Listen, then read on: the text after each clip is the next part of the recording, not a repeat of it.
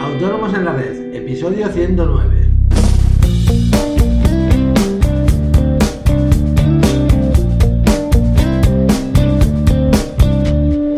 Muy buenos días a todos y bienvenidos un día más, un jueves más, hoy 18 de febrero de 2016, Autónomos en la Red, el podcast en el que hablamos de todos aquellos temas que nos interesan a los autónomos. Ya sabéis, IVA, IRPF, seguros sociales, etc. En el podcast de hoy vamos a contestar a Alberto Quintanar, que nos envía una pregunta bastante curiosa, digamos. Eh, pero antes, ya sabéis, recordaros que en asesoríafiscalautónomos.es os ofrecemos todos los servicios de contabilidad e impuestos que os ayudarán a gestionar mejor vuestros negocios y a optimizar vuestra factura fiscal a unos precios realmente competitivos. Toda la información la tenéis en nuestra web, os repito, asesoríafiscalautónomos.es. Cualquier duda sobre nuestros servicios, sugerencias para nuestros podcasts, dudas fiscales que tengáis, podéis enviármelas a través del formulario de contacto de la página y os las responderé de manera personal o, por qué no, con un podcast sobre el tema.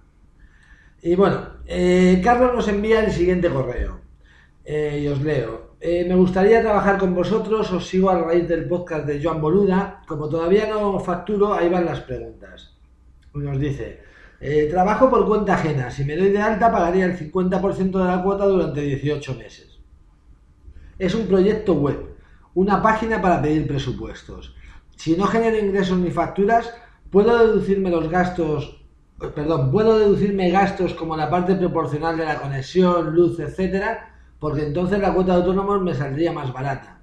Eh, ¿Vosotros asesoráis en cuestión de temas legales relacionados con la ley de protección de datos? Mails y demás, me refiero.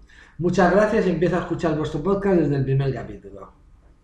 Bueno, Carlos, eh, lo primero es darte las gracias a ti por enviarnos tu consulta y por oír nuestro podcast. Eh, y bueno, vamos por partes. Efectivamente, si te das de alta de autónomos, tal como tú dices, pagarías el 50% de la cuota durante los 18 primeros meses al estar en pluriactividad. Ahí no hay ninguna duda. En cuanto a la deducción de gastos, es un poco más complicado. En principio sí que podrías deducirte la parte proporcional de los gastos de luz, conexión, etc. Hasta ahora, aunque había sentencias de los tribunales que lo justificaban, Hacienda seguía enviando paralelas y no permitiendo, de hecho, esa deducción. Sin embargo, una, una reciente sentencia del Tribunal Económico Administrativo Central contradice el criterio seguido hasta ahora por Hacienda y abre la puerta definitivamente a que este tipo de gastos sean deducibles de, de acuerdo al porcentaje usado para la actividad. Eso sí, eh, es el obligado tributario, es decir, tú, quien tiene que probar que el consumo objeto de deducción tiene un uso profesional. Y esa parte pues no va a ser tan sencilla. Pero bueno, si en principio entiendo que si aplicas un porcentaje lógico ya no habrá tantos problemas. Eh, como ves, seguimos un poco en la cuerda floja, pero bueno, esta sentencia allana un poquito el camino. Eh, la parte que no entiendo bien es cuando me dices que la cuota de autónomos te saldría más barata. Si te refieres a la seguridad social, no es así. O sea, la cuota no va a bajar por el hecho de que te deduzcas unos gastos o no. Y también tienes que tener en cuenta que Hacienda admite como gastos deducibles los necesarios para la obtención de ingresos. Por lo que si no tienes ingresos, de nada te va a servir tener esos gastos. Y bueno, también me preguntaba, sí, en cuanto al tema del asesoramiento en temas de protección de datos, eh, nosotros no damos ese servicio. La verdad es que creemos que es un tema lo suficientemente importante para que te asesoren especialistas en el tema y nosotros no lo somos. Eh, ya sabes, zapatero a tus zapatos, ¿no? Eh, ya que eres oyente de Joan, pues quiero recordar que tiene algún que otro podcast en el que asistió de invitado un especialista en este tema, con lo cual te aconsejo que lo revises. Y bueno, esto es todo por hoy.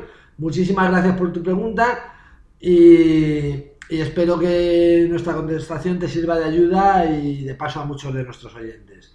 Como siempre, agradeceros vuestras reseñas y valoraciones de 5 estrellas en iTunes, pero sobre todo, como siempre os digo, muchísimas gracias por estar ahí y por vuestro feedback. Nos oímos mañana con más autónomos en la red. Adiós.